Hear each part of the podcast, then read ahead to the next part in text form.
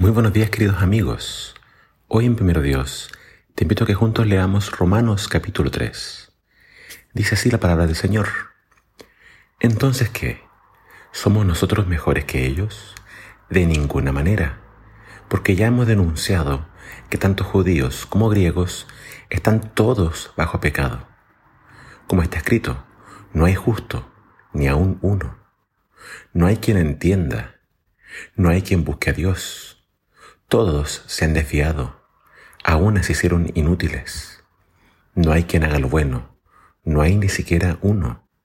Sepulcro abierto es su garganta. Engañan de continuo con su lengua.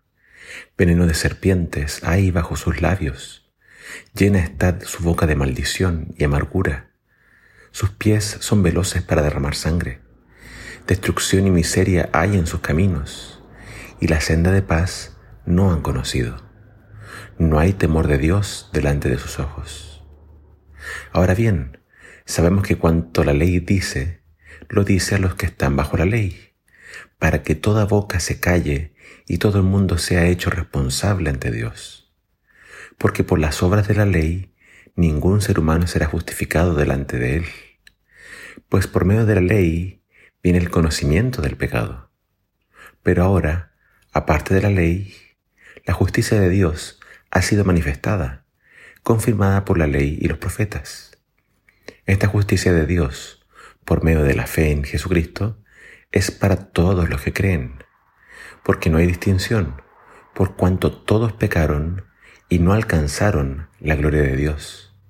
Todos son justificados gratuitamente por su gracia por medio de la redención que es en Cristo Jesús, a quien Dios exhibió públicamente como propiciación por su sangre a través de la fe, como demostración de su justicia, porque en su tolerancia Dios pasó por alto los pecados cometidos anteriormente, para demostrar en este tiempo su justicia, a fin de que Él sea justo y sea el que justifica al que tiene fe en Jesús. ¿Dónde está pues la jactancia? Queda excluida. ¿Por cuál ley? ¿La de las obras? No, sino por la ley de la fe. Porque concluimos que el hombre es justificado por la fe aparte de las obras de la ley. ¿Anulamos entonces la ley por medio de la fe? De ningún modo. Al contrario, confirmamos la ley. Después de demostrar la culpabilidad tanto de gentiles como de judíos, Pablo hace un resumen y prueba bíblicamente que todos somos pecadores delante de Dios.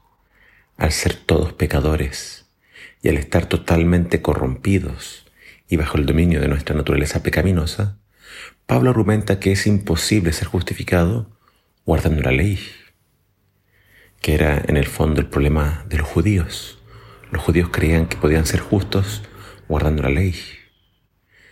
No, la función de la ley es mostrarnos nuestro pecado.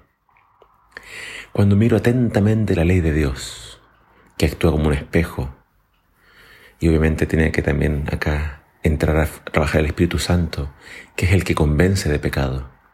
Cuando miro entonces atentamente la ley, me doy cuenta de que soy un ladrón, un adúltero, un homicida, un codicioso, un desobediente, un blasfemo, un incrédulo, un mentiroso.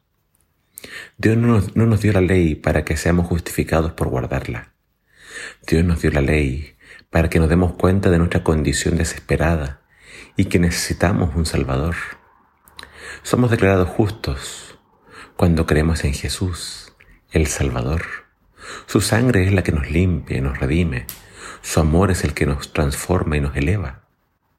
La fe y la gracia eliminan la jactancia. El creyente no se puede creer mejor que otros, porque sabe que él también es un pecador. Sabe que si no fuera porque Dios lo rescató, estaría tan perdido como el resto. No somos mejores que el resto, pero fuimos perdonados y estamos en deuda con Dios, porque en su gran amor envió a su Hijo para salvarnos. Todo aquel que crea en Jesús alcanzará la salvación. La salvación está al alcance de todos. Solo Hay que creer en Jesús. No te vas a salvar por tus esfuerzos, ni por tu buena conducta. No te vas a salvar porque guardas la ley.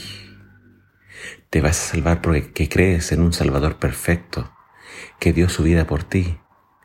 No es lo que tú haces, es lo que Él hizo por ti. ¿Crees esto? Este es el camino para ser salvo.